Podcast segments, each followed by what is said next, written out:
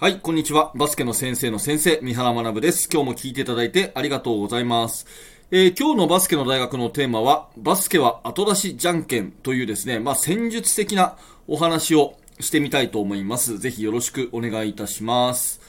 はい、えー、 Voicy の方で昨日ですね、えー、コメント欄で質問をもらいました。ニッシーさんですね、読み上げます。三原先生、こんにちは。えー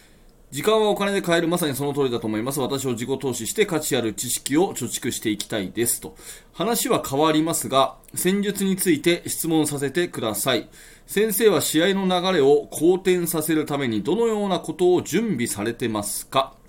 えー、私のチームもカッティング主体でオフェンスをしています。1クォーターはいい感じで、えー、展開できるのですが、2クォーターになると相手の目が慣れてくるのか、オフェンスが重くなることが多いです。ディフェンスを見てオフェンスしたらいいとは知ってはいるんですけれど、ちなみに中学生男子のチームですということで、西さんありがとうございます。えー、まあ、ご本人おっしゃってる通りですね、ディフェンスを見てオフェンスしたら良いということの結論に尽きるのですが、まあ今日はね、このバスケは後出しじゃんけんっていう、うん私が好んで使うフレーズ、えー、これね、気に入ってるんでよく使ってるんですけど、これについて深掘りしていきたいと思います。えー、余談になりますが、私は今ね、えー、月刊バスケットボールという、あの、えー、伝統ある由緒正しき雑誌にですね、えー、ありがたいことに連載させていただいてるんですね。えー、毎月1回、えっ、ー、と、漫画、戦術辞典というね、漫画戦術辞典という戦術をものすごくわかりやすく、ね、え、私がわかりやすくというよりは、あの、編集者の飯田さんとですね、えー、そして漫画家の西村さんが、えー、うまくこうまとめていただいて、はい、すごくわかりやすく漫画で戦術を解説するっていうのをやってますので、えー、よかったらそちらもね、あの毎月25日発売の月バス見ていただければと思うんですけど、えその戦術を解説する中で、繰り返し繰り返し私がですね、バスケットの戦術は後出しじゃんけんですよっていう話をね、えよくしているんですね。うん。で、まあこれ、えー、どういうことかっていうと、その、まあ、要するにディフェンスがこうだからこうしよう、ああだからああしようっていうね、えー、まあ、その連続が、あの、バスケットボールの駆け引きそのものだよっていう、そんな意味なんですけれども、まあ、まずはこのね、後出しじゃんけん。えー、じゃんけんポンで出して、相手がグーだから、あ、じゃあパー出そう。チョキ、あ、じゃあグー出そうみたいなね、この感覚でプレーするってことが、まあ王道だということなんですね。えー、ちょっと詳しく話をしていきます。で、私も過去20年間ですね、本当にいろんな試合をコーチとして経験しました。まあその中でですね、えー、接戦もあれば、えー、楽勝もあったし、やっぱり強豪チームに当たってですね、えー、大敗する試合もたくさん経験したんですね。で、不思議なもので、1クォーターっていうのは大体うまくいくんですよ。どことやっても。1クォーターっていうのは、たとえ相手が強いチームで、こっちがね、うん、まあチャレンジマッチでもですね、1クォーターは結構ですね、同点で終わったり、なんなら勝って終わるっていうことがあるんですね。えー、先ほどの質問いただいたニッシーさんのコメントでも、1クォーターはいい感じで展開できるのですが、2クォーターになってくるとっていう話ですよね。これ、まさにその通りだと思います。問題なのは2クォーターで、私の経験上も大体試合が動き出すのは2クォーターからだなって思ってます。やっぱりこれはお互いがですね、えー、自分たちのバスケットを、まあ、ちょっと出してみて、ね、えー、全部手の内を明かさないまでも、まずは、えー、やってみてですね、ああ、相手はこ今日こういうバスケットするんだなと。なるほど、じゃあ、うちらはこうしようっていう対応力が出てくる。まさに、じゃんけんの1手目が1クォーターだとしたら、後出しの最初が2クォーターっていう、そういう感じで、まあ、ここが試合の分かれ目。2クォーターが力の差が出始めるっていうふうに思うんですね。うん。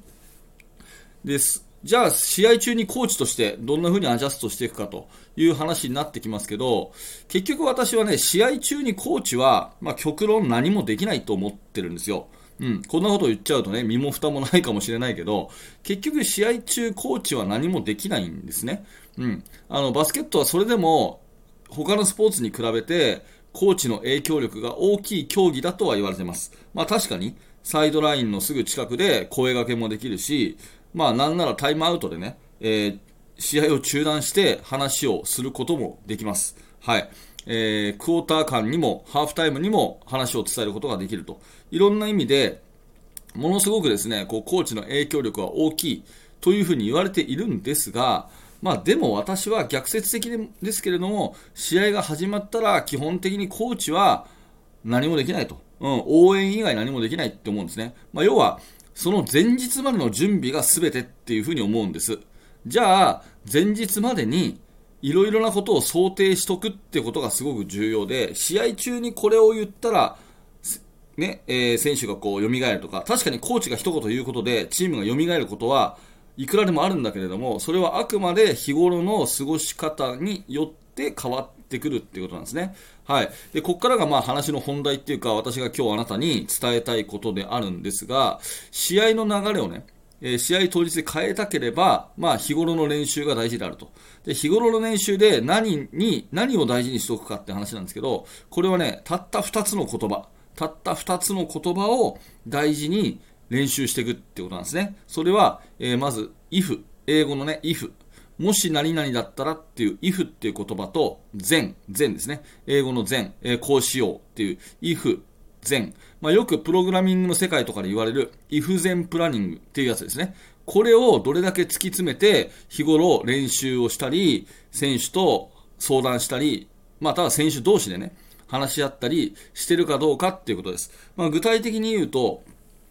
ある、まあ、フォーメーション、オフェンスのフォーメーションをね、えー、選手に教えたとしますよね。で、一通りの型を教えただけで練習が終わり、ね、教えただけでできるようになったって錯覚しちゃいけなくて、一通り教えましたと。なった後に、じゃあディフェンスがね、普通についてきたら、今先生が教わ先生に教えてもらったやり方でいいと思うけど、じゃディフェンスがね、あんまりついてこなかったら、後ろに下がってたらどうする？とかですね、もし相手のプロス、えー、プレス、プレスが思った以上にひどかったらどうする？とかですね、もし相手がスイッチしてきたらどうする？とか、じゃあスイッチしてきたらこうしよう。プレスが思った以上に強かったらこうしよう。思った以上にディフェンスが緩かったらこうしよう。ね。こうだったらこうしよう。もしこうだったらこうしようっていう、ありとあらゆるイフ前をですね、え事前に潰しておくっていう感覚で日頃の練習すると。いうことなんですよね。だから、毎日の練習をなんとなく決まりきったメニューをこなすっていうんじゃなくて、一つの軸となる戦術を立てたら、それをもとに、こうだったらこうかな。ああだったらああかな。みたいなことを全部事前に決めとくっていうことですよね。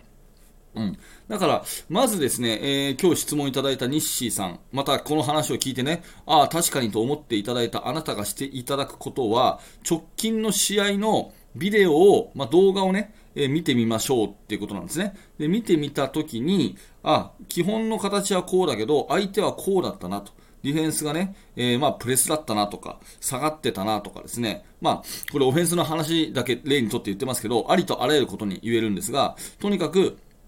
相手がこうしてきたら、じゃあこうしよう。ね。もし相手がこうだったら、こうしよう。If, 全っていうこの2つの言葉を突き詰めて、全部こうだったらこう、ああだったらああっていうのを、試合当日は何にも言わなくてもできるように想定していろいろやっとくってことがすごく重要なんですよね。はい。私はね、えー、それがいかにこう、鮮明にできるかどうかっていうのがすごく重要であり、うん、これができてるチームが、まあ、試合中にね、えー、後半だとか、えー、逆転しなきゃいけない、そういう場面で、えー、まあ、盛り返していけるのかなと。逆に、その前半は強いけれども、後半になって失速っていうようなチームっていうのは、結局その、大きなあの枠組みでしかバスケットを捉えてなくて、うん、こうだったらこう、ああだったらああっていうイフゼンプランニングが甘いと後半に弱いチームになるのかなというふうに思います。はい、ということで、えー、西井さんが言うようにですね、1クォーターはだ、まあ、大体うまくいくと。ただ2クォーターになって、相手が対応してきた時に困るって、これ本当によくあるケースだと思うので、まあ今日のお話がね、えー、少し参考になれば嬉しく思います。はい、えー、チャプターを区切っています。お手元そのままでお付き合いください。はい。ということでですね、本当によくありますよね。この1クォーターうまくいっても2クォーターうまくできない。これよくあります。ただ、えー、日頃のですね、えー、イフゼンプランニング、これが、えー、できるというか、うん、こういう感覚を大事に練習してるかどうかの、そのチームの文化、うん、があるかどうかっていうところが、まあ一番大きなところかなというふうに思います。まあ試合中にね、コーチがこういうこと言うといいよとかね、えー、なんか即効性のある一言っていうよりは、えー、もうちょっとこう深い話をさせていただいたんですが、まあこの話がね、あなたの参考になれば嬉しく思います。はい、ということで、えー、 Voicy 毎日毎朝更新しております。えー、ぜひですね、チャンネルのフォローしていただくと、あなたに、えー、私の放送が届きやすくなりますので、えー、ぜひチャンネルフォローをしてください。よろしくお願いします。えー、そして、いいねのボタン押しといていただけると大変嬉しいです。いいねのボタンを押してもらうとですね、えこの放送がまだ一度も私の話聞いたことない人に届きやすくなるんですよね。えこれ大変嬉しいことなので、えー、ぜひいいねのボタンを押して応援してください。えそしてこの後、 Voicy でいただいたコメントを読み上げていきます。え Voicy の方でいただいた、そのコメントにですね、えー、必ず声で読むっていうのと、あとまさに今日の放送のように、何か取り上げてほしいテーマあったらですね、 Voicy の方で、はい、あのー、リクエストお待ちしてますので、えー、ぜひぜひよろしくお願いいたします。はい、じゃあ改めて今日ね、ニッシーさんのコメントいただきましたので、えー、改めてお礼言います。ありがとうございました。えー、それから、あとは毎日いただいている徳さんですね。えー、三原先生のお話は投資や福利などファイナンスに通じていて感心していますということで、昨日の放送、価格ではなく価値で買えにコメントいただきました。ありがとうございます。結構私もその辺勉強しててね、なんか人生に通じるものあるのかなと思って、えー、勉強しておりますので、そう言っていただいて嬉しいです。えー、レイジーさん、0秒思考の回がとても参考になりました。ありがとうございました。ということで、ありがとうございます。0秒思考ね、メモ書き、うん、あのー、アクティブリスニング、まあ、すごくですね、チーム作りに役立つ内容なので、これも、あのー、折に触れて放送していきたいと思います。今後もよろしくお願いします。えー、トラリさん、迷う理由が値段なら買え。買う理由が値段ならやめておけというフレーズを思い出しました。へえ、これいいなんかフレーズですね。確かに確かに。価値を常に見出したいものですね。えー、ぜひ取り上げていただきたいのが、バスケフィニッシュスキル向上のために効果的な練習とは？です。うん。せっかく速攻の形まで作れたのに、最後のシュートが外れたり、いい加減になってしまったりすることがあります。やはりアウトナンバーの繰り返しかなとは思うのですが、うん、なるほど。アウトナンバーの繰り返しじゃないですね、きっとね。はい。えー、これちょっとじゃあ明日の放送行きましょうか。フィニッシュスキル向上のための練習。うん。フィニッシュスキル、そうですね。はい、えー、ちょっとこれをヒントに、あの、いい練習って何かみたいなね、えー、ことで、まあ、アウトナンバーの練習が別に悪いわけではないですが、ちょっと今これを読んだ感じだと違うことの方がいいのかなと思うのが1個あるので、明日の放送、えー、一応これで予定しておきます。はい。えー、トラリさんありがとうございます。えー、こんな感じで、 Voicy、コメント、お気軽にください。質問、えー、感想、何でもいいので、えー、一言でいいのでいただけると嬉しいです。また、繰り返しになりますが、リクエスト、放送のリクエストあれば、 Voicy にてお待ちしております。えー、最後、お知らせをさせてください。えー、チャプターを区切っています。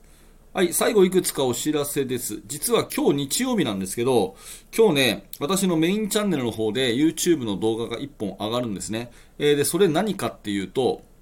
保健体育の授業の教材を上げたいと思います。えっ、ー、と、昔から私の動画見ていただいている方はですね、見たことあるかもしれませんが、私最初の頃に保健体育の授業の動画載せてるんですね。で、それ結構今でも見てもらってるんですよ。うん、高校生とか学校の先生がね、ありがたいことに。で、その時のものがだいぶ古くなってきたんで、ちょっと取り直そうかなと。で、多分、いわゆる再生回数は、あの、ほとんど回らないと思うんですけど、まあ、ただそれ、見てくれる人いるので、うん、あの、学校の先生向けにですね、ちょっと保険の授業、定期的に毎週日曜日上げてみようかなと思います。はい。ということで、えー、今日アップされると思うので、えー、ぜひよかったらチェックしてみてください。はい。えっ、と、最後にお知らせです。メルマガぜひ登録してください。メルマガ登録していただくと、私とあなたがつながり始めて、えー、いろんなアドバイスさせていただきますので、メルマガ登録よろしくお願いいたします。えー、それから、バスケの大学研究室では現在進行形で手掛けている最新のチーム作りについて、えー、ほぼ毎日三原が、え、2000文字ぐらいの記事を投稿しております。えー、興味のある方は、えー、この放送の説明欄欄から、ぜひ一度案内ページ覗いてみてください。はい、最後までありがとうございました。三原学でした。それではまた。